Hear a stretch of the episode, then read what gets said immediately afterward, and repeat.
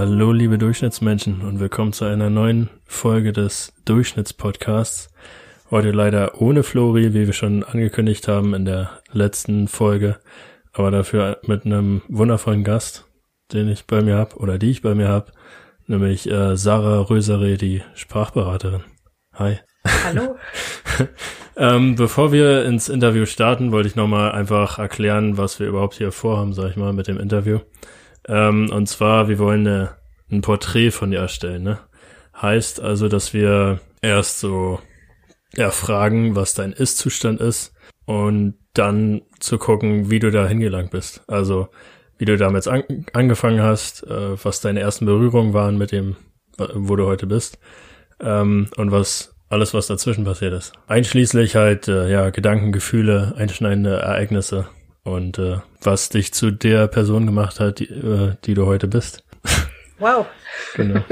Ja, dann fangen wir gleich mal an mit dem Ist-Zustand. So wie ich dich kenne, bist ja vor kurzem noch eine Sprachberaterin bei einer Beratungsagentur gewesen, ne? Ja. Hast dich jetzt aber selbstständig gemacht? Ja, seit zwei Wochen ungefähr. Seit zwei Wochen. Und äh, hast ja auf LinkedIn schon richtig viel, äh, sag ich mal, positives Feedback bekommen, ne? Anscheinend. Ja, sehr schön. Also ich war acht Jahre bei der Firma und jetzt bin Hm. ich ja meine eigene. Ja, Schon spannend. schon ein großer Schritt, ja. Äh, zusätzlich hast du ja auch ein äh, eigenes Buch veröffentlicht, mehrere Zeitschriftenartikel veröffentlicht, bist Gastdozentin an der Universität, Universitäten, an Universitäten, einmal Stockholm und einmal an der, wo war das nochmal? Örebro und Göteborg. Okay. Nicht schlecht, drei sogar, Wahnsinn. Und äh, sehr neu, du bist mit deinem Ehemann äh, äh, in ein Haus gezogen, hast ein Haus auf dem Land gekauft, um näher an der Natur zu sein, ne? Ja. Genau, cool. So, das ist dein Ist-Zustand. Finde ich schon mal ziemlich cool. Oder also ziemlich undurchschnittlich, überdurchschnittlich, finde ich das. Ähm, und wir sind ja hier, um zu sehen, wie du da hingekommen bist. Äh, um dich so ein bisschen vorher kennenzulernen äh, und das ein bisschen persönlicher zu machen, auch für unsere Zuschauer, äh, habe ich mir gedacht, dass wir so ein kleines, ähm, so ein kleines Kennenlernspiel machen. Okay. Äh, dazu habe ich einfach von Google so fünf zufällige Fragen mir ausspucken lassen, die ich dir jetzt stellen werde und die du einfach mal so ja, runterrattern kannst, was du darüber denkst, dass dich die Zuhörer besser kennenlernen. Okay, erste Frage. Was wäre für dich ein großer Vorteil und ein großer Nachteil, wenn du eine Katze wärst? Uh, wenn ich eine Katze wäre, ähm, ich würde nicht schreiben können und auch nicht singen und Musik spielen. Äh, ich hätte nicht Angst, von Bäumen runterzuspringen. Das, ist auf Wäre jeden schon Fall. was Gutes. Ja. Äh, Und landest immer auf den Pfoten, ne? Ja. ja. Ja, cool. Ähm, was sind denn deine Top 5 Snacks? Oh. Äh, ich esse gerne die schwedischen Cheese Doodles, Chips, also Kartoffelchips. Hm. Äh, ja, auch Süßes, wenn das zu Snacks zählt. Ja. Ja, klar, alles ist Snacks. Ja. Ja, ja, süße äh, Schokolade. Am liebsten Milchschokolade, weil Ja. davon kann ich viel essen. Die dunkle Schokolade kann man ja. Aber die- Milka nicht, ne? Oder? Milka, nee, ich esse ja lieber andere Schokolade. Mhm, ja. Hm, Davon haben wir ja vorhin gesprochen, dass Ja, genau. jedes Land ein, eigene, ein eigenes Geschmack hat von Ja. zum Beispiel Schokolade. Hm. Und ja, an Milka bin ich ja nicht gewohnt. Okay. ähm, was ist denn dein Lieblingsraum in deinem Haus und wieso? In Oh. deinem neuen Haus. In meinem neuen Haus. Oh, ich liebe das ganze Haus. Hm. Und mein, ich glaube, mein Lieblingsraum ist eigentlich der Garten. Ist Hm. eigentlich kein Raum, aber ich bin sehr gerne draußen. Ähm, Im Haus ist es wahrscheinlich unten, ähm, wie sagt man, die ist vielleicht eine Loggia oder eine Veranda. Ah, die Veranda, ja. Ja, Genau. Oder Terrasse. ja. Ja, cool. Gerade deswegen bist du auch hergezogen, ne? Also wegen Veranda, wegen, damit du draußen in der Natur sein kannst. Ja. Also, ja.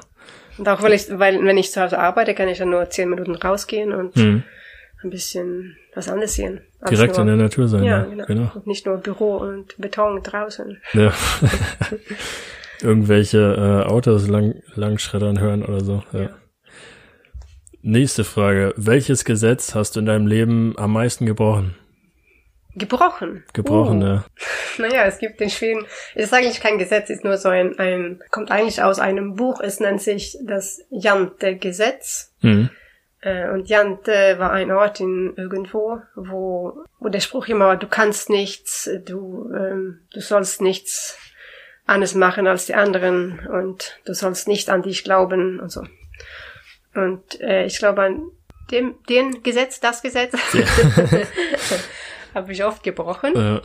Das ist ein Sonst- ziemlich blödes Gesetz irgendwie. Ja, Ahnung. es war, war in einem Buch so, ein- so Okay. also, äh, Beltristik. Ja. Sonst so richtige Gesetze. Ich bin ja eigentlich ein sehr vorsichtiger Mensch. Hm. Ich breche nicht so gerne an Gesetze. Ja. Ähm, vielleicht sollte ich ein bisschen mehr abenteuerlich sein in dem Sinn, aber Also ich meine, ich, ich habe auch noch nie wirklich Gesetze gebrochen, sag ich mal, oder halt bewusst, dass ich die möchte. Aber manchmal bricht man auch einfach Gesetze, weil man, ja, aus Versehen oder so, ne? Ja. Also, hups, kann ja auch sein. Äh, nee, aber abschließende letzte Frage, bevor wir ins Interview, richtige Interview steigen. Äh, worauf legst du denn in deiner Arbeitsumgebung am meisten Wert? Also welche Eigenschaft brauchst du am meisten, damit du dich wohlfühlst? äh, als Eigenschaften um mich, um den Leuten, bei Genau, den Leuten, ja. Richtig. dass man sich gegenseitig respektiert, dass man meine Kompetenz respektiert und dann mit und dass ich ihre Kompetenz ähm, respektiere, Hm. also mit denen ich arbeite. Ähm, und dass man nicht zu defensiv ist, sondern offen ist dafür, dass, äh, dass es auch andere Perspektive gibt, Ja. dass man von jedem was lernen kannst, kann. Ähm, dass nicht so von, von oben herab irgendwie regiert wird, in Anführungszeichen, sondern halt jeder so von jedem lernen kann und ja. auch offen ist zu lernen, sag Ja. ich mal. und ja. man muss auch Spaß haben. Ja, natürlich. Ach so, ja, Und fast vergessen so. können. Ja, klar. Kommen wir dann, also wir sind ja jetzt äh, wieder so ein bisschen Richtung Arbeit gegangen, sag ich mal, aber ich würde es jetzt die nächste Frage gar nicht mal auf Arbeit beziehen, sondern allgemein, je nachdem, wie du die in interpretieren würdest. So als Einstieg in unser Interview, wie würdest du dich denn jemandem vorstellen, den du gerade kennengelernt hast? Es kommt ja darauf an, in welchem Zusammenhang.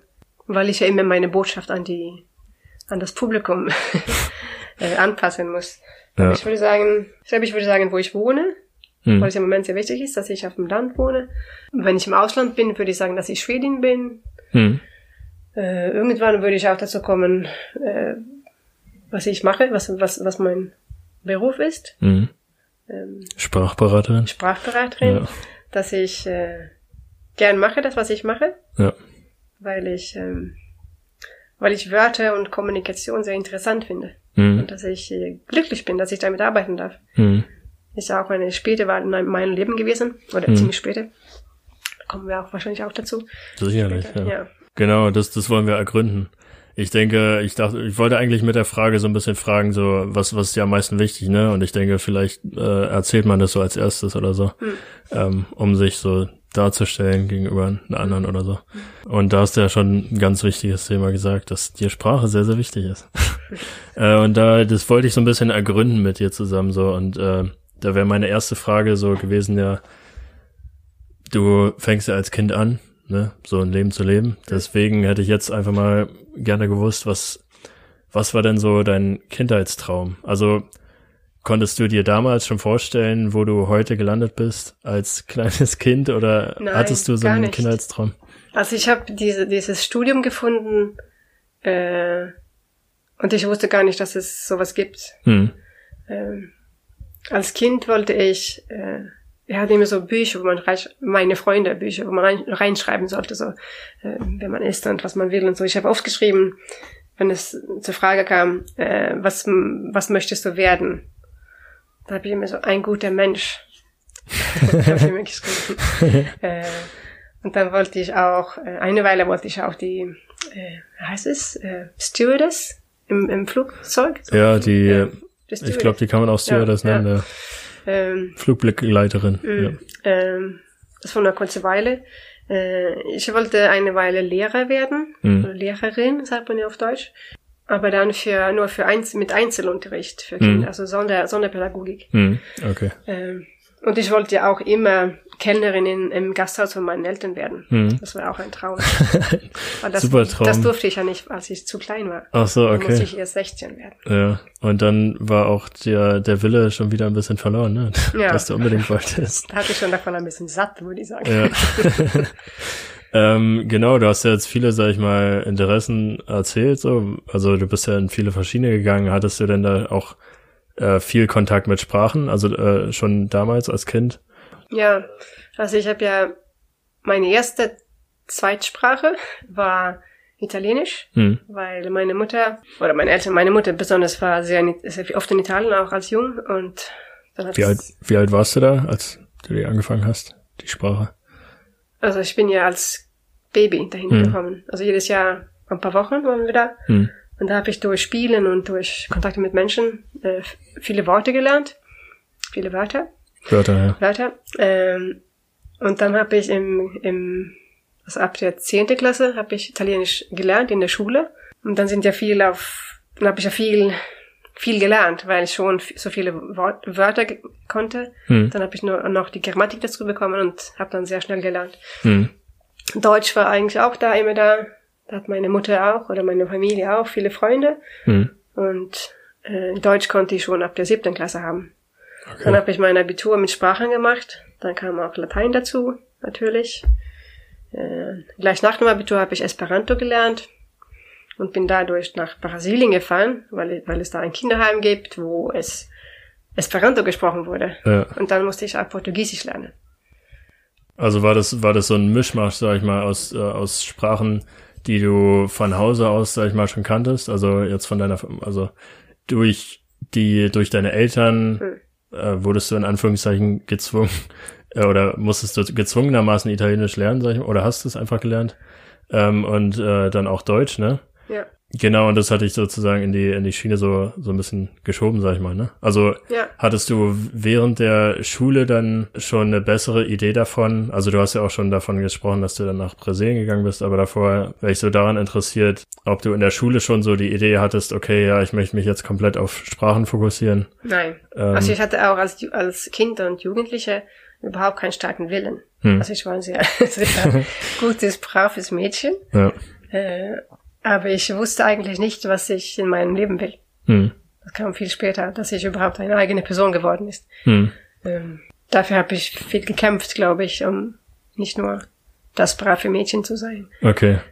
Ähm, also hast du nicht unbedingt aus eigenem Willen, sag ich mal, die, die Sprachen in der Schule gemacht? Wenn, Nein, ich glaube, ich habe das gemacht, weil ich, weil ich gut war. Äh, hm. Es, ähm, es war einfach für mich, die Sprachen zu lernen, auch weil ich einen Vorsprung hatte durch, durch die, die Geschichte. Ja. Ähm, Englisch auch natürlich ähm, durch, durch die Schule.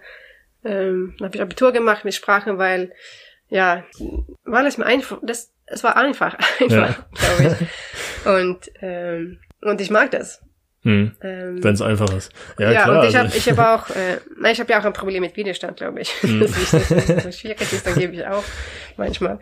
Ja. Aber ähm, dann habe ich auch viel geschrieben. Ich war immer die, die geschrieben hat, so kleine Geschichten und viel Tagebuch und hm. ähm, und dann habe ich Abitur gemacht, wie gesagt, und dann habe ich ein Semester Esperanto gemacht und äh, in- ein bisschen in der Schule gearbeitet und dann bin ich nach Brasilien und irgendwann bin ich dazu gekommen, ja, ich, ich will ja auch studieren. Was möchte ich denn studieren? Hm. Und da kam irgendwie, kam irgendwie so der, der, die Wende oder der, der Wechsel. Weil dann dachte ich, was möchte ich machen? Was ist mir wichtig? Und dann war ich viel in, in, in verschiedene Vereine und äh, so NGOs. Hm. Und ich wollte einfach die Welt verändern. Ja. So. Hast du ja auch schon damals gesagt, als kleines Kind, du möchtest ein guter Mensch werden. Genau. So. Es, das, ka- das, das gab's auch so dahinter im Hintergrund. Ja.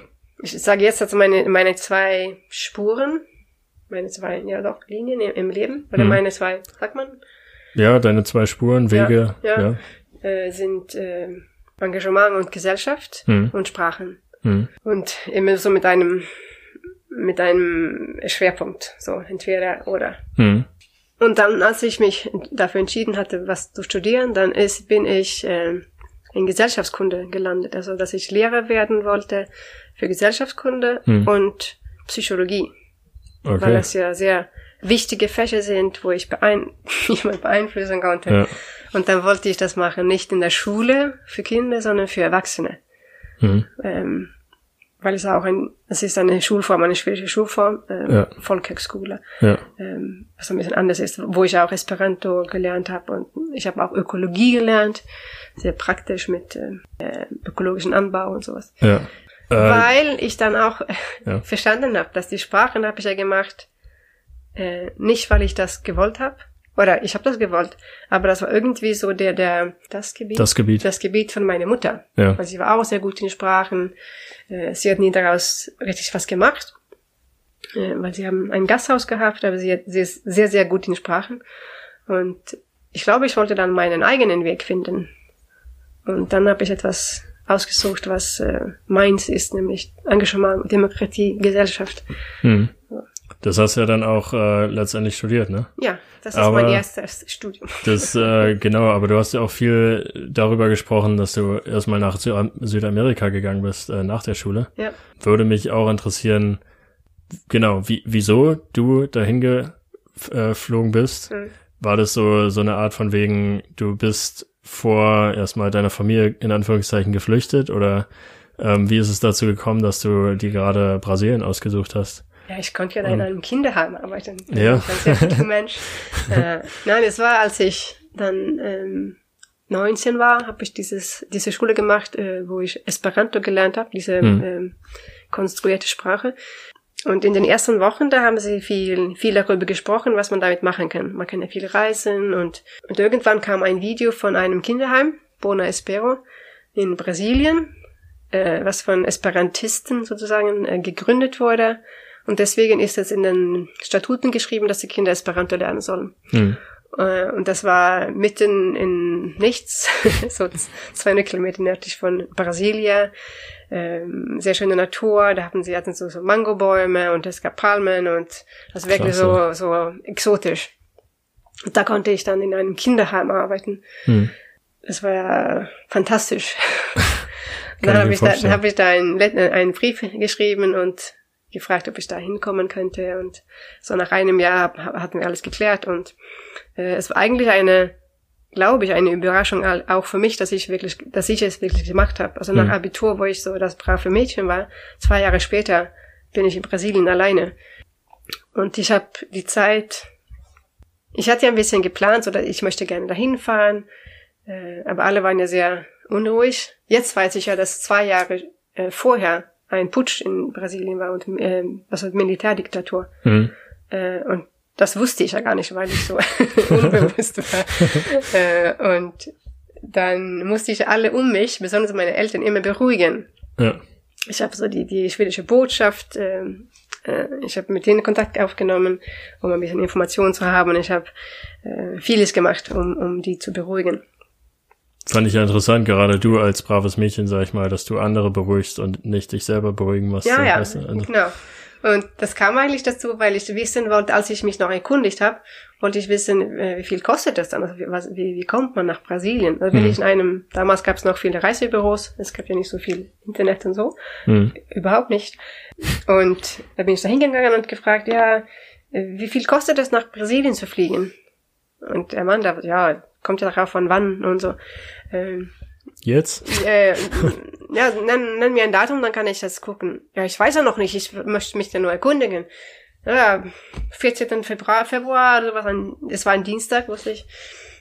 Das war jetzt im November. Ja, und dann hat, hat er ge- geguckt und dann einen Preis genannt und meinte dann, ja, soll ich das buchen? Ach nee, es, ich weiß ja gar nicht, ob ich überhaupt einfach. Ja, aber das kostet ja nichts. Also ich, ich kann es buchen, dann hast du es und dann kannst du einfach sagen, ich möchte nicht und dann ist alles okay. Also bin ich nach Hause gekommen mit, mit einem Flugticket nach Brasilien und habe dann irgendwann am Abend zu meinen Eltern gesagt, ich wohnte dann noch zu Hause, äh, ja, im Februar fliege ich nach Brasilien.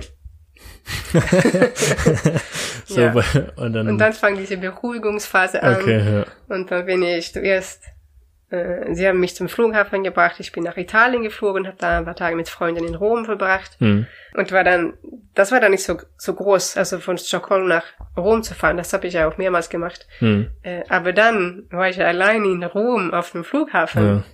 dann musste ich mich beruhigen. Da habe ich Ja. fast gepanikt. Kann ich mir vorstellen, ey. Ja. Aber würdest du denn anderen Menschen, die jetzt nach dem Abitur sich, sich sowas vornehmen, ins andere Land zu gehen oder so, die, würdest du denen das auch vorschlagen oder sagen, sie sollten das auch tun, wenn sie die Möglichkeit dazu machen, Ja. haben? Auf jeden Fall. Ja, würde ich. Also du, du hast ja sicherlich auch ja, viel gelernt dadurch, ne? Ja. Was, äh, was ist denn die, die größte, äh, die größte Erfahrung, die du da gemacht hast, oder halt das Größte, was du aus dieser ganzen Reise gezogen hast, sag ich mal, nach Brasilien?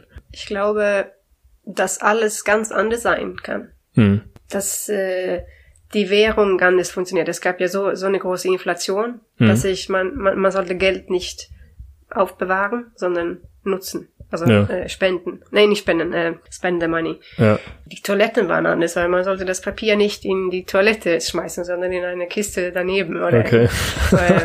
die, das Essen ist anders, ähm, Leute sind anders. Hm. Und diese Erfahrung zu haben, dass, ja, so ist es bei uns, aber es kann total unterschiedlich sein. Und, du, und wir wissen gar nicht, was woanders anders ist. Hm.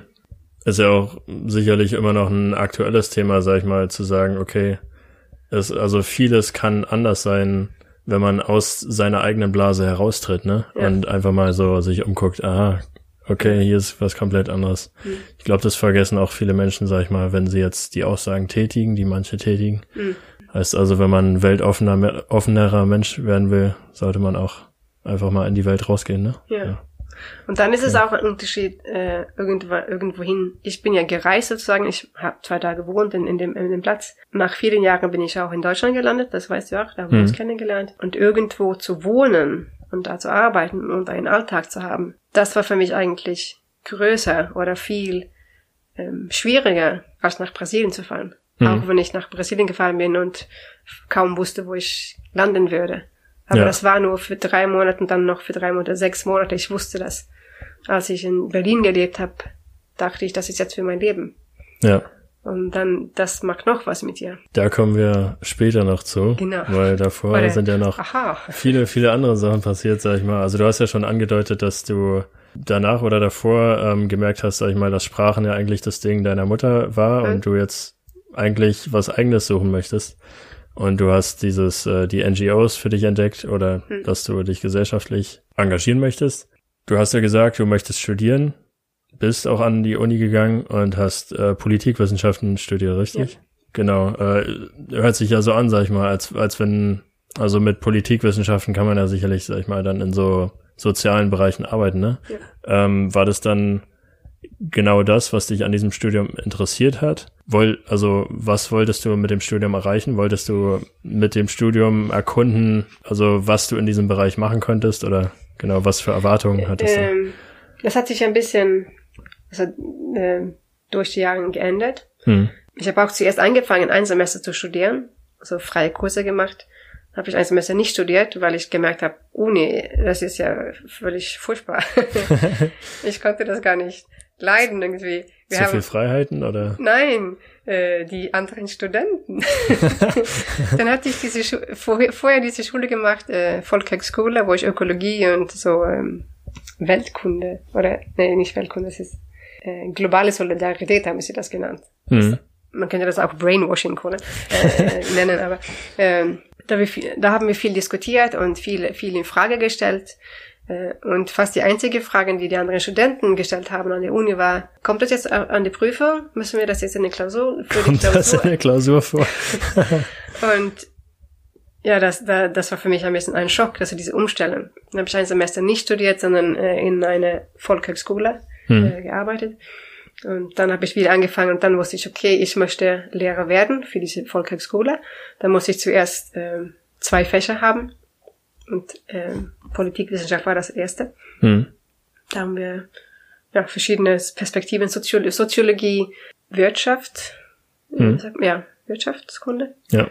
ähm, Geografie und ja und, und Politikwissenschaft, also die Okay. vier, vier, vier Perspektiven von der Gesellschaft. Hm.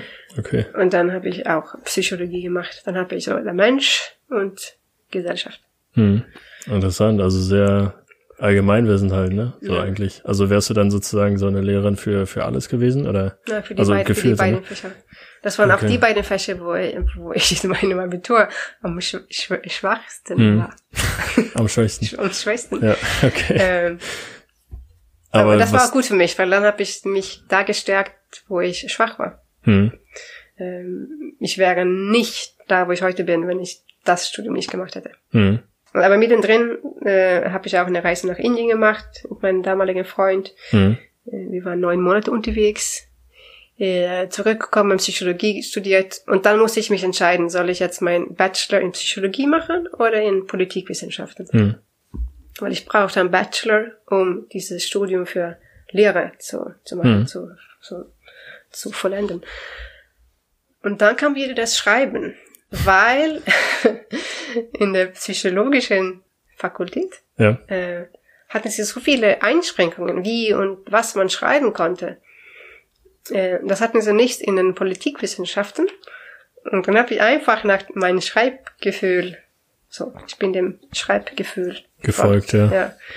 Und hab man, hab mein Bachelor da gemacht. Okay. Und als ich dann noch nicht fertig war, ähm, wurde mir eine Stelle angeboten an der Uni Okay. in Politikwissenschaften. wow, Wahnsinn. Äh, und deswegen bin ich ein bisschen aus diesem Spur, Lehrer zu werden.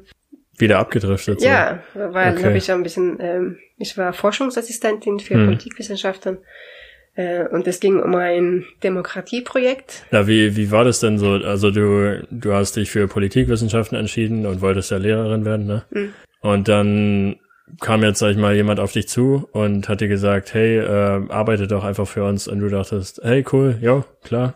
Also hast du dann so von einem Tag oder von einem Moment Äh. auf den anderen so einfach alles äh, über den Haufen nicht, geschmissen? nicht ganz. Äh, nein, weil er hatte mich zuerst gefragt und dann habe ich so gesagt, nein, weil dann bin ich nach Indien, Indien gefahren Mhm. und alle meinten, du bist ja blöd. Du kannst Mhm. ja nicht eine Stelle ablehnen, so eine Chance und dann nur weil du reisen willst. Und dann dachte ich, ja, aber ich möchte ja reisen. Genau, ja. Und wenn ich hatte irgendwie das Gefühl, dass wenn die Chance wirklich ist, dann wird es zurückkommen. War vielleicht ein bisschen naiv, ich weiß, weiß nicht. Aber die Chance kam wieder.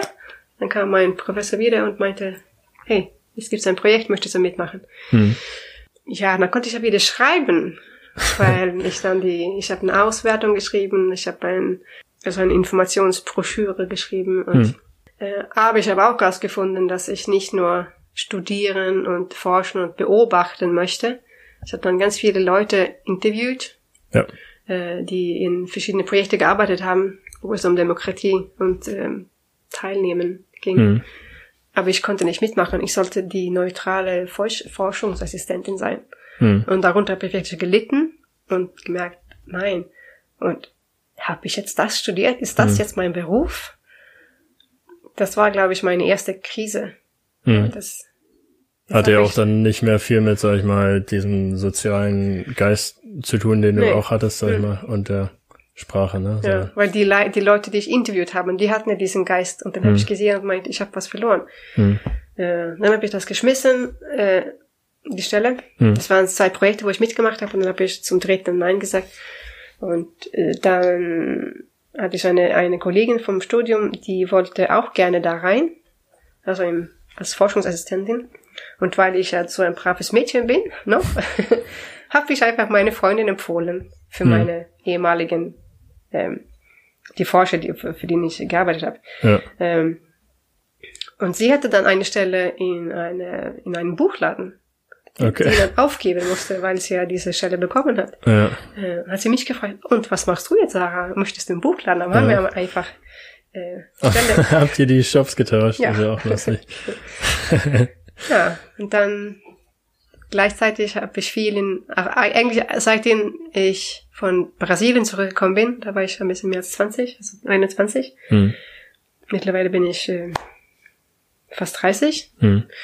oder 28.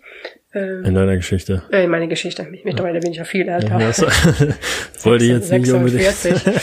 ähm, und äh, ja, gleichzeitig bin ich, habe ich viel in einem Weltladen gearbeitet, einem Hm. Fairtrade Shop, äh, viel ehrenamtlich oder nur ehrenamtlich. Hm. aber dadurch habe hab ich mein Engagement ähm, füttern können. Hm. Ich habe auch viel mit ähm, alternative Währungen gearbeitet. Es gibt so Tauschringe, glaube ich, gibt es immer noch. Hm. Habe ich auch mich auch engagiert und ein bisschen in der Non-Violence-Bewegung. Okay. Du, du, du. Wie, wie bist du denn, äh, sag ich mal, danach nach Berlin gekommen? Wir haben ja kurz angedeutet, dass wir uns in Berlin Ja. kennengelernt haben. Ja, ähm, ja, ich hatte da schon Freunde. Hm. Äh, ich ist einen Freund und auch andere Freunde und Be Bekannte. Und das hat mit der Geschichte vom Weltladen zusammen, Hm. weil in, das hat mit fairen Handel zu tun und in Deutschland ist es noch immer noch viel größer. Und unser Laden in Örebro, wo ich damals gewohnt habe, äh, wir haben mehr, mehr Ware gebraucht. Wir wollten, wir, konnten mehr verkaufen, als wir in Schweden einkaufen konnten. Also Mhm. vom Großhandel.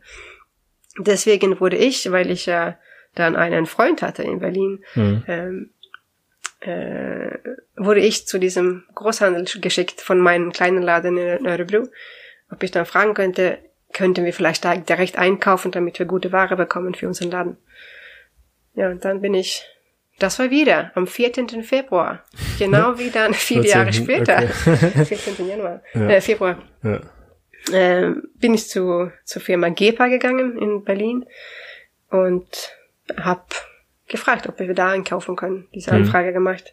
Und gleichzeitig ein bisschen so Smalltalk gemacht und ja, wie Mhm. macht ihr hier? Arbeitet ihr auch ehrenamtlich oder wie funktioniert das? Mhm. Nee, nee, wir sind ja angestellt alle und ja, wenn du jemanden kennst, weil hier äh, mein Kollege wird ein bisschen reisen und wir suchen jemand so für die äh, für seine Ferien als Mhm. ähm, Als Aushilfe. Ja, als so, Aushilfe. Ja, oder Ersatz. Ja. ja, Ersatz. Ähm, ja, dann habe ich mich einfach für die Stelle beworben. Hm. habe mein, mein Job im Buchladen äh, beendet. Das war nur so pro Stunde Arbeit, Hm. Aushilfe. Und am 1. April, sechs Wochen später, bin ich mit meinem Pap mit meinem Koffer gekommen. Ja, und wollte eigentlich nur drei Monate bleiben, aber ich bin viereinhalb Jahre geblieben. Viereinhalb Jahre, ey. Ja, weil die Stelle immer, die Stelle wurde immer verlängert. Ja. Woll- Wollten sie dich einfach nicht gehen lassen. Ja, vielleicht. Und ich wollte auch nicht gehen dann. Ich, ich finde so interessant, dass ähm, viele Stellen, die du angenommen hast, so zufällig passiert sind, ne? Also so Ja. einfach, sag ich mal, du musstest dich nicht mal bewerben, sondern es war so eher so äh, kennenlernen, reden und Ja. dann, ja, hey, hast nicht mal Bock, so mitzumachen oder so. Ja, Finde ich interessant. ja, Also wäre jetzt das Verdict, man, man sollte, sag ich mal, viel mit, mit Menschen äh, in Kontakt treten oder Ja. auch einfach, ja, so viel wie möglich so rum, äh, so seine Fühler austasten, ne? ja, Auch. stimmt. Ja. Ähm, nach den viereinhalb Jahren, äh, was, was ist denn dann passiert? also du, Nein, äh, ist eigentlich auch während des, den, den vier Jahren passiert, hm, dass ich, ähm, ich hatte nie eine volle Stelle hm, bei der GEPA, bei der Firma da. Ähm, und dann war das ja natürlich für mich als Schwedin in Berlin, ähm, Schwedischunterricht zu machen. Ähm, dann habe ich das zuerst ähm, als Freelancer gemacht, dann habe ich in einem Spracheninstitut gearbeitet und ähm, gleichzeitig ähm, ist eine schwedische Schriftstellerin nach Berlin gezogen, um da ein Buch zu schreiben. Und sie hat dann einen Schreibkurs gemacht oder so eine Schreibgruppe für junge Schweden, die in Berlin gewohnt haben. Äh, und so kam dann wieder diese Sprachspur, wurde dann stärker in meinem Leben.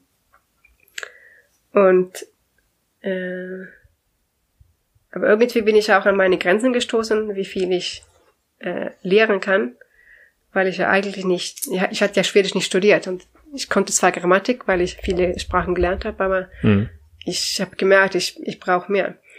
Und dann habe ich überlegt, ob ich ein Semester in Schweden studiere, äh, Schwedisch als Fremdsprache, so für, für Unterricht. Ähm, auch weil ich ein bisschen im Zweifel war, so möchte ich eigentlich in Berlin bleiben. Dieses mit irgendwo anders wohnen, alles ist Ja. anders. Äh, möchte ich das wirklich? Das ähm, kann ich mir vorstellen, hier mein ganzes Leben zu leben. Dann, muss, Genau. all- dann muss alles ja super sein, weil ich auf, auf so viel verzichte, wenn ich nicht in meinem Land, Land lebe. ja. Besonders, weil ja Schweden, Schweden das bessere Deutschland ist eigentlich, ne? Das bessere Deutschland. Das bessere Deutschland. Echt? So, so, so stelle ich das Land immer vor, sag ich mal. Ach so. Ähm, ja, genau, na, du, du wolltest ja auch so, sorry, wenn ich dich unterbreche, Ja. ähm, aber du wolltest ja auch so kurz nochmal darüber reden, was der Unterschied ist zwischen mal für ein Jahr oder so Hm. ein Austauschjahr zu machen Hm. oder einfach in ein anderes Land zu gehen und wirklich in ein anderes Land zu gehen und nicht zu wissen, wann du zurückkommst. Also Ja. was, was macht es denn mit dir so ein bisschen? Na, Ich würde sagen, wenn man reist oder äh, so eine Zeit irgendwann irgendwo ist, dann sammelt man. Du Hm. sammelst Erfahrungen, Erlebnisse, die du dann später benutzen kannst. Hm, Irgendwie. Also du machst Erfahrungen, du hast ein Abenteuer. ja. Ähm, woanders zu leben ist, dann hast, dann bist du da. Das ist dein Jetzt, das ist dein Alltag. Und die Erfahrungen, die du vorher gemacht hast, wendest du da an, sozusagen, oder? Ja. Ja. Okay. Mehr so. Also das ist, ich weiß, das ist, das ist es jetzt. Hm. Ähm, und dann, wenn etwas anders ist, wenn du auf eine Reise ist, dann ist es ein Abenteuer. Das ist schön, das ist lustig. Hm. Aber wenn du dann denkst, könnte ich mir vorstellen, das immer zu haben? Hm. Ist zwar lustig in diesem Land, wo alles ein bisschen anders ist, aber als Alltag, dann ist es was ganz anderes. Dann kann es plötzlich ätzend sein oder oder Will ich immer das Toilettenpapier nicht in die Toilette schmeißen, sondern genau oder in oder eine das Kiste Essen, da- dann hast du das nicht, was du gerne isst oder Ja. klar, dann siehst du wieder woanders hin, wie ich, dann wieder nach Schweden, dann dann fehlen mir manche Sachen, das Brot zum Beispiel. oder, äh, ja. aber ist schon was anderes und das ist auch ähm, Oder der Sauerkraut, nein. Aber Ja, aber wenn ich, und wenn du auf der Reise bist, dann bist du Ausländer, aber du bist Touri. Du hm. kannst äh, Kontakte aufnehmen und so ist lustig. Äh, auch wenn ich Schweden bin, Schwedin bin und Schweden für Deutschen eine, ein gutes Land ist, das Mhm. ist ein, ein sag mal, Hochstatusland. Oh, okay. Äh, ich meine, ich als, als Ausländer, ich bin, ich war ja Ausländer in, in Mhm. Deutschland. Ähm, aber ist ja für mich äh, einfacher, als wenn ich äh, von aus Bosnien gekommen wäre oder Somalia. Weil wenn ich sage, ich komme aus Schweden, dann ist ah, Schweden, interessant, ich habe ein Sommerhäuschen oder kennst du den ist oder das bessere Deutschland? Ja, ja. So, na, ja, ja. das nee. ist was anderes, aber das ist interessant. Hm. Äh, aber trotzdem ist es schwierig, immer Ausländer zu sein. Hm. Und meine zwei Spuren, Sprachen und Gesellschaft, sind meine zwei Schwächen in Deutschland. Hm. Ich kenne die Gesellschaft nicht, ich kenne die, die, die Behörde nicht, die, die, die, äh, den Staat. Ich, wa- ich kenne das nicht so, wie ich Schweden kenne, weil ich da gewohnt habe und weil ich da studiert habe. Und genau Ja. das studiert habe. Und Sprachen. Ich bin immer die, die schreibe, äh, die die Texte von anderen durchlesen kann. In Deutschland war ich immer da, mh, war ich äh, auf anderen äh, dependent, dependent Angewiesen, ja. ja, angewiesen, Ja. mich zu helfen. Hm. War auch eine gute Erfahrung. Ja. Aber halt Aber ätzend, Erfahrung, wenn es ja. um einen Alltag ist. Ja, verständlich. Äh, du, du bist ja genau nach, also du hast ja gesagt, du hast dich dir überlegt, äh, m, so ein Semester zu machen Ja. als äh, sozusagen Schwedisch äh, Fremdsprache, Hm. bist dann aber irgendwie irgendwann äh, dazu gekommen, Sprachberaterin in Stockholm zu studieren, ne? Ja. Ähm, wie bist du letztendlich zu diesem Studium gekommen? Äh, also du, du hast ja gesagt, die, die letzte Zeit in, äh, in Berlin hattest du wieder viel mehr mit Sprachen zu tun und du hast Mhm. gemerkt, Schreiben äh, macht dir Spaß, Sprachen mit Sprachen umzugehen, besonders mit der schwedischen Sprache. Mhm. Hat dir gefallen. Also warte, wie bist du dann nach Stockholm gekommen? So und Ja. Ich habe diesen Austauschsemester oder diesen Semester, dieses Semester nicht gemacht. hm, Und das war nur ein Gefühl. Weil alles Mhm. war geklärt. Ich hatte BAföG bekommen, ich hatte Wohnung, ich konnte bei, bei einem Freund wohnen. Ähm, ich wurde angenommen an die Uni. Dann habe ich nur ein Gefühl gehabt. Nein, das Mhm. ist nicht die richtige Entscheidung. Und ich kann es überhaupt nicht erklären. Ähm, ja, und habe ich das äh, nicht gemacht und äh, kurz danach habe ich jemanden kennengelernt, mhm. Der jetzt mein Ehemann ist. Peter. Peter. äh, ja, ganz, ganz, ganz komische Okay. äh, Situation. Also, Sozusagen so ein, äh, wie sagt man, Schicksal. vielleicht. eigentlich. Keine Ja. Ahnung. Ähm, Irgendwas wollte dir das. ja, und dann, dann wollte ich ja zurück und dann musste ich ja kün- kündigen von der GEPA, von der Firma, wo ich in Berlin war. und dachte, was mache ich jetzt? Ah, ich studiere. Und dann habe ich wieder so Suchen gemacht. Dann gab es ja Internet. Hm. und gegoogelt. So, äh, ja, Schwedisch als Fremdsprache. Hm. Schwedisch, das könnte ich ja machen. Dann habe ich äh, durch diese Suchworte äh, das Sprachberaterstudium gefunden. Und dann gab es ein bisschen Übersetzung, Schreiben, Grammatik, äh, Psycholinguistik, Soziolinguistik, äh, Schreiben, habe ich schon genannt, äh, alles, als auch Schwedisch als Fremdsprache. Hm. Und ich so, wie gibt's sowas? äh, kann ich das drei Jahre machen? Ich fand das, ich und dann habe ich mich gleich beworben. Ich habe meine Bewerbung gefaxt, okay. weil ich ich musste das eigentlich per Brief schicken, aber ja. das äh, ging dann nicht. Ich wurde dann gefaxt, ganz komisch. Äh, ja, und dann kam ein bisschen Widerstand, weil ich wurde nicht angenommen. Okay. Äh, wir müssen da ein. Äh, damals gab es die, aus, die das Studium nur in Stockholm. Äh, alle zwei Jahre 20 Plätze. Okay. Ähm, und wir müssen ein, eine Prüfung schreiben. Und dann, also die, die gucken nach den Noten von, also Abiturnoten und äh, diese Prüfung. Äh, und ich bin, wurde nicht angenommen. Und ich war völlig, ich, das brave Mädchen. Ja. Ich habe immer alles geschafft, alles war immer einfach. Sprachen ja. ist meine Stärke. Und ich wurde nicht angenommen. Das war auch eine Krise. Ja. Äh, aber das Mal habe ich nicht aufgegeben, sondern ich habe mich dann nochmal beworben. Hast du ich musste Jahre dann gewartet? zwei Jahre okay. warten.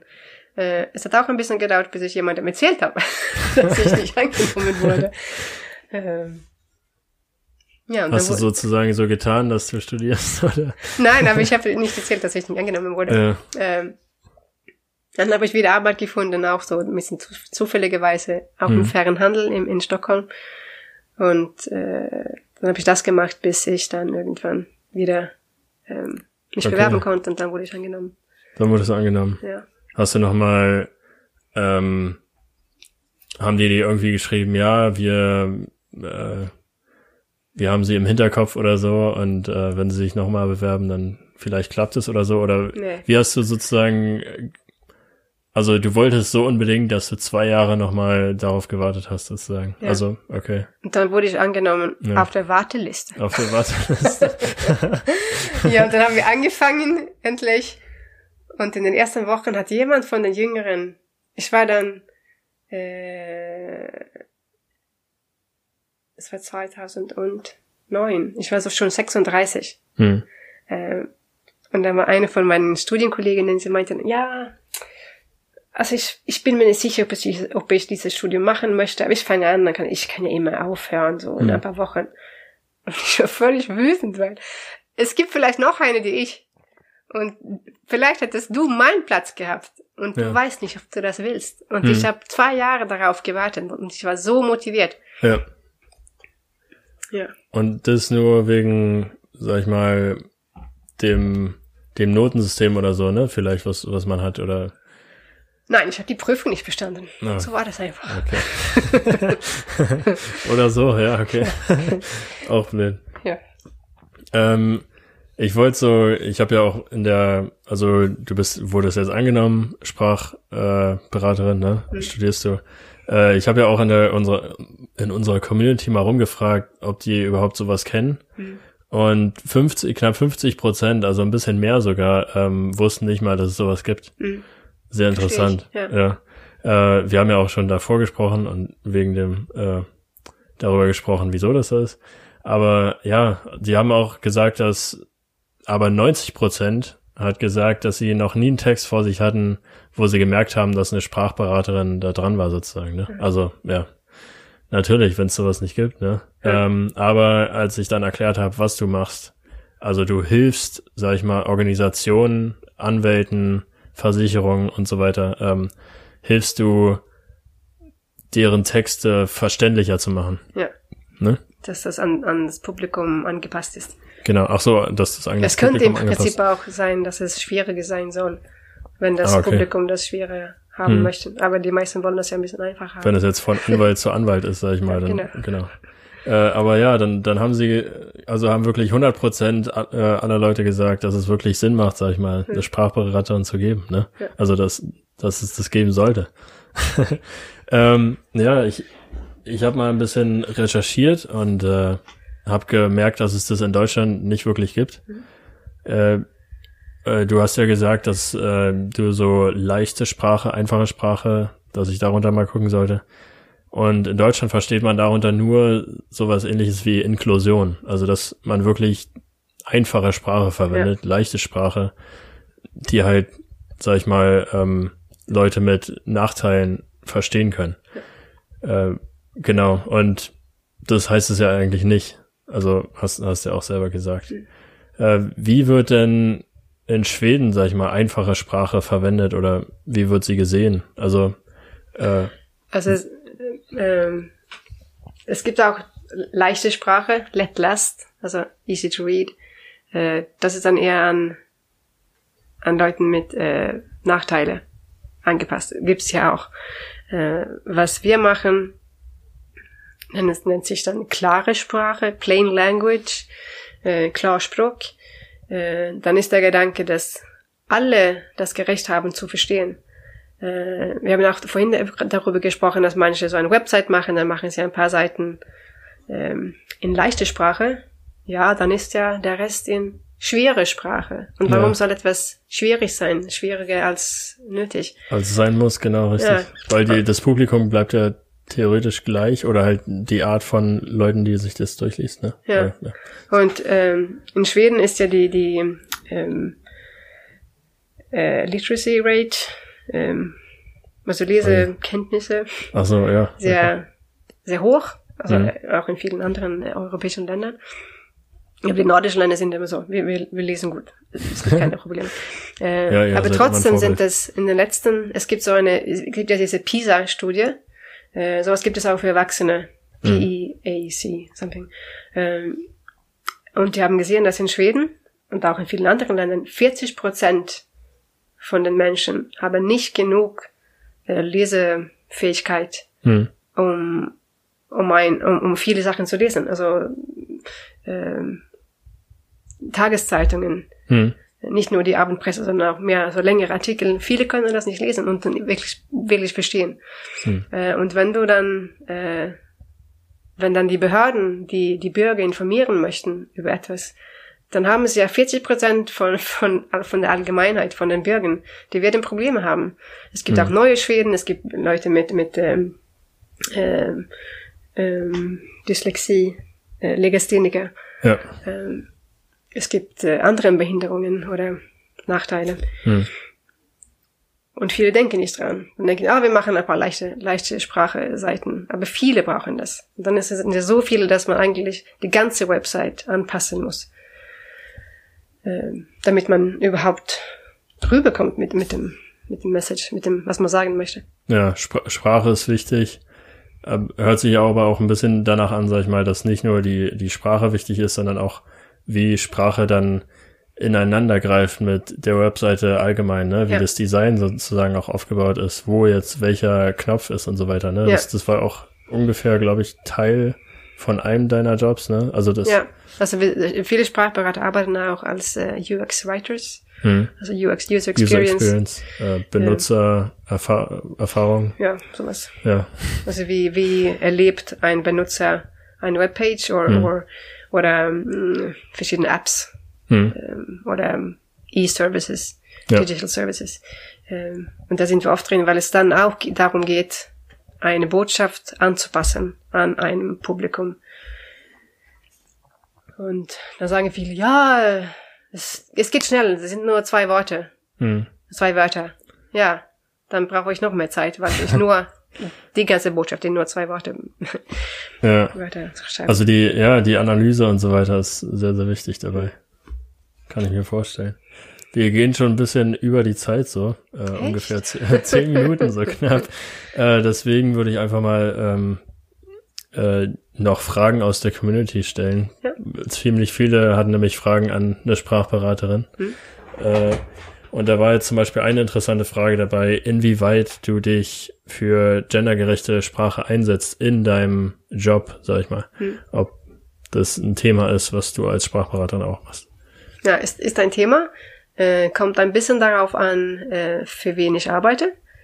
Also ich, ich habe ja immer Aufträge für Kunden. Hm. Ähm, es könnte sein, dass sie meinen, ist uns egal, dann kann ich, könnte ich ja darauf äh, bestehen mhm. äh, oder nicht. Ähm, aber wenn eine Firma oder ein, ja, Firmen haben ja meistens so, ähm, äh, das ist unsere, unsere, sind unsere Werte, was, mhm. also so, das ist unsere Persönlichkeit. Und die meisten wollen ja ein bisschen modern sein und, äh, und nicht, ähm, konservativ, konservativ so, und ja. so weiter. Und dann gehört es dazu, dass ich ihnen dazu berate, äh, genderneutral zu schreiben. Hm. Okay. Du hast ja auch darüber gesprochen, also das, wir haben ja im Vorfeld ein bisschen darüber geredet, dass äh, in Deutschland es schwieriger ist, sag ich mal, als in Schweden äh, genderneutral zu schreiben. Gerade weil wir nicht so die Voraussetzungen haben wie in, wie in Schweden, sag ich mal. Viele Wörter sind schon genderneutral hm. ausgesprochen, wie zum Beispiel äh, Chef, das Wort hm. Für Chef ist äh, genderneutral. Oder Lehrer. genau, Lehrer, ja. Es gibt keine Lehrerin in Schweden. Ja. es sei denn, sie kommt von Also nur, nur das Wort gibt's nicht, ja. ja. Ähm, genau, was, was unterscheidet denn da Schweden von Deutschland, sag ich mal? Also Deutschland hat ja, sag ich mal, diese genderbewerteten Berufe. Hm. Ähm, wie, wie siehst du das? Also worüber man meistens spricht, man, man nennt in Schweden manchmal Deutschland als Beispiel davon, dass man äh, eigentlich nicht, wenn es, wenn es um, um mh, mm, Titel und äh, Personenbezeichnungen, hm. äh, wenn es darum geht, äh, dass in Deutschland die Strategie ist, auch von genderbewussten Personen, äh, nicht Gender zu neutralisieren, aber Gender zu zeigen. Zum Beispiel, äh, wenn ich sage, wenn ich über meine Chefin rede auf Deutsch, dann weiß jeder, mein, meine Chefin ist eine Frau.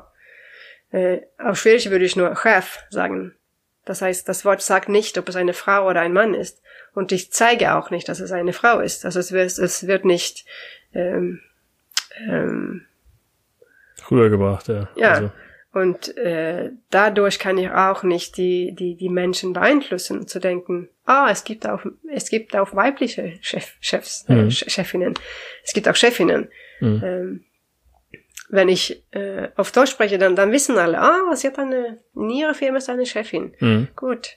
Ähm, und dadurch kann man auch die Menschen beeinflussen. Mhm. Kann man auch äh, die Stereotypen ein bisschen ähm, äh, challenge. Mhm. Interessant, also wäre es vielleicht äh, auch interessant, mal darüber nachzudenken, nicht direkt einfach alles ändern, sondern vielleicht eher so überlegen, okay, was was funktioniert und was nicht, ne? Mhm. Und vielleicht ist es gut, dass wir diese genderbelasteten ähm, Berufe haben, mhm. dass man sieht, ah, okay, sie ist Chefin ja. und er ist Chef und nicht erst erfragen muss. Okay, interessant. Aber für die Leute, die schreiben müssen, ist es ja auch mhm. sehr kompliziert. Immer ja. so, liebe Kundin, Kundinnen, Kunden. ja. Da, da gibt es sehr gute Beispiele. Freundinnen, ja. Freundinnen, ja. ja. Äh, Studenten, Studenten oder, oder Studierende, ja, da, da gab es eine lustige Anekdote, aber das ja. wird ein Insider bleiben für, die, für dieses Mal. Ja. Ähm, dann war interessant, äh, wie viele Sprachen du denn jetzt sprechen kannst, allgemein. Ups, äh, Schwedisch, Englisch, ja. äh, Deutsch, Italienisch. Italienisch. Wie mein Deutsch ist, das hört ihr, ist ja nicht perfekt, aber fließend, aber nicht perfekt. Gut, ja, Italienisch ist ein bisschen, mittlerweile ein bisschen schwacher, war mhm. besser als Deutsch früher, aber jetzt nicht mehr. Ähm, ich verstehe noch ein bisschen Portugiesisch, mhm. äh, Esperanto. Äh, Französisch kann ich mh, ein, bisschen, bisschen. Spanisch, ein bisschen, weil es dann Italienisch. Ja, äh, aber wenn du schon sagst, so ja, ich äh, ich kann ein bisschen äh, Deutsch oder mein Deutsch ist nicht so gut, dann wirst du, glaube ich, auch Französisch können. äh, aber ich würde nie auf anderen Sprachen als Schwedisch arbeiten. Hm. Arbeiten wollen, ja. Okay. Hm. Äh, vergisst man dann manchmal, in welcher Sprache man ein Gespräch führt, wenn man also viele Sprachen spricht? Ja, haben wir vorhin gemerkt, weil ich ja, ja genau. weil wir jetzt diese Tage dreisprachig sind. Äh, wir sprechen Deutsch meistens, ich spreche hm. Schwedisch mit meinem Mann und wir drei sprechen Englisch, sprechen Englisch. Hm. Und manchmal wende ich mich ja zu meinem Mann und spreche Deutsch. Ja, oder du kommst einfach rein und sprichst so ganz selbstverständlich Deutsch. Ich, ich finde das äh, voll lustig. ähm, ja, die nächste Frage wäre, geht es in der Sprachberatung auch um andere Dinge als Texte verständlicher zu gestalten? Also geht es da noch darüber hinaus? Äh, ja, ich würde sagen, dass das, das Stichwort ist eigentlich äh, Anpassung. Hm. Also was soll, was soll dieses Text machen? Äh, was soll dieser Text machen? Was soll er erreichen? Was soll es mit den Menschen, mit den Lesern tun? Äh, es gibt viel um Stil, um äh, Struktur, um äh, manchmal soll mein Text äh, Marketing sein oder oder Copywriting, also mehr in, äh, Werbung dann ist es ein anderer Zweck als äh, ich bekomme jetzt einen Brief vom Arbeitsamt und ich soll das verstehen. Äh, ja. äh, wir sind meistens nicht so kreativ, das ist eher Copywriting. Ich komme mhm. manchmal so ein bisschen Richtung Copywriting, mhm. aber da fühle ich auch, dass, da merke ich auch, dass das ist nicht so mein Expertise. Mhm. Ich kann das machen, weil ich gut mit, mit, mit Wörtern und, und Texte umgehen kann. Aber das ist nicht so. Ich habe da nicht die, die, die Werkzeuge. Ja. Und ich meine, wir, wir haben ja auch schon darüber gesprochen, dass äh, es sehr nah an UX äh, ja. geht, sag ich mal, was, was du machst. Also, dass viele Sachen, wenn du dich an den Text ransetzt, auch ineinander greifen, wenn, wenn du jetzt da mitarbeitest, dass du ja. Teil eines Größeren bist, sag ich mal. Und ich, würde sagen, ich würde sagen, mein Vorteil, wenn ich als UX-Writer äh, arbeite, ist, dass ich, äh, ich habe keine Angst für andere Texte. Also wenn, wenn, wenn es um einen Digital Service gibt, muss ich auch wissen, okay, ähm, die bestellen jetzt etwas, was bekommen sie dann? Bekommen sie dann einen Brief oder ein, ein Formular? Wie sieht das aus? Das muss ich auch gucken. Hm. Ähm, ich habe keine Angst davor, dass ich auch mit langen Texten arbeiten soll oder oder dann kann ich zusehen, dass die ganze, dass die ganze Kette von von Texte zusammenhängt. Mhm. Und ähm, da ist ein roter Faden dran. Ja, ist, ja. ja.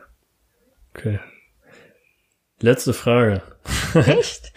ähm, fand ich auch sehr interessant gestellt. Äh, beim Erlernen einer Fremdsprache, ne? Äh, gibt es denn so Sprachen, die man, die einem schon von Natur aus besser liegen? Dass man einfach so sagen kann, okay, es macht Sinn, eine bestimmte Sprache zu lernen, weil die mir aus einem, aus irgendeinem natürlichen Grund oder so schon einfach liegt. Mhm äh, und einfach andere zu schwer sind. Weißt du, wie ich meine? Ja. Aber ich glaube nicht so viel an natürlichen Gründen. Hm. Ich mag zwar die Natur, aber nicht die natürlichen Gründe dazu. Äh, aber Kultur. Äh, wenn wenn ich äh, die Chance habe, eine Sprache zu benutzen, zum Beispiel, hm. wenn ich dazu ein, ein, eine Beziehung habe, zum Beispiel, meine Oma kommt aus Polen, dann habe ich vielleicht eine Lust, oder wenn, wenn mein Oma aus Polen kommen würde, mhm. äh, dann hat man eine Lust, weil man da, da einen Zweck hat, das zu mhm. lernen. Mhm. Dann glaube ich, kann man auch sch äh, schweren Sprachen lernen. Mhm. Auch weil man weiß, ich werde das benutzen können. Oder ich möchte so gerne nach Japan fahren. Mhm. Äh, dann, dann würde man auch Japanisch lernen, weil man dazu eine Lust hat. Eine Lust hat. Ähm, sonst, äh, klar, die Sprachen, die nahe liegen, äh, Deutsch, Schwedisch, mhm ähm, dass viele Schweden jetzt Deutsch nicht lernen möchten, ist ja auch eine kulturelle Ursache, weil viele Schweden äh, Deutsch nur mit Kriegsfilmen äh, verbinden, verbinden ja. dass mhm. es eine harte Sprache ist. Und ich finde ja, ich finde ja Deutsch sehr cool. Es ist mhm. eine coole Sprache. Es ist, das ist eine schöne und, und weiche Sprache. Mhm. Äh, aber das sind nicht die Assoziationen, die man, die man in Schweden macht. Mhm. So generell. Also ein, eine Lust muss da sein, ein, ein, ein gutes Gefühl dafür und auch ein bisschen, was du schon so, wenn du einen Vorsprung hast, weil du das als Kind gehört hast oder dann, dann, dann wäre das auch eine Ursache, eine Sprache aussuchen so, ja. zu können. Heißt also, der Aspekt, möchte man das wirklich oder möchte man das nicht, Ja. der spielt da am meisten Ja. rein. Ja. Kann ich auch bestätigen. Ich lerne gerade Schwedisch und äh, ja. Äh, fällt einem einfacher, wenn man es möchte. äh, ja. Vielen Dank erstmal für das Gespräch. War sehr, sehr interessant, fand ich. Äh, und ich würde abschließend einfach nochmal so ein, so ein Fazit, sag ich mal, zusammenfassen, was wir aus diesem Interview eigentlich lernen können. Ne?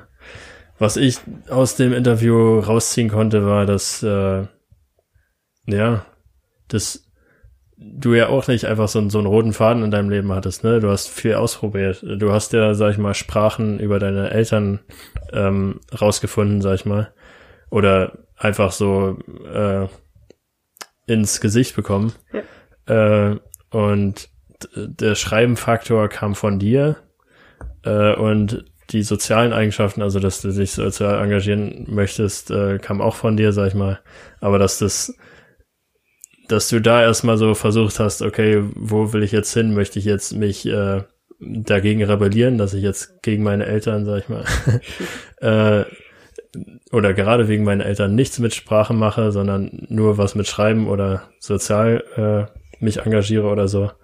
Ähm, ja, finde find ich cool, dass, dass du dir damit auch Zeit gegeben hast, ne? Und ich habe auch gehört, rausgehört, dass du viel auf dein, auf dein Gefühl gehört hast und gesagt hast, okay, was möchte ich und was möchte ich nicht.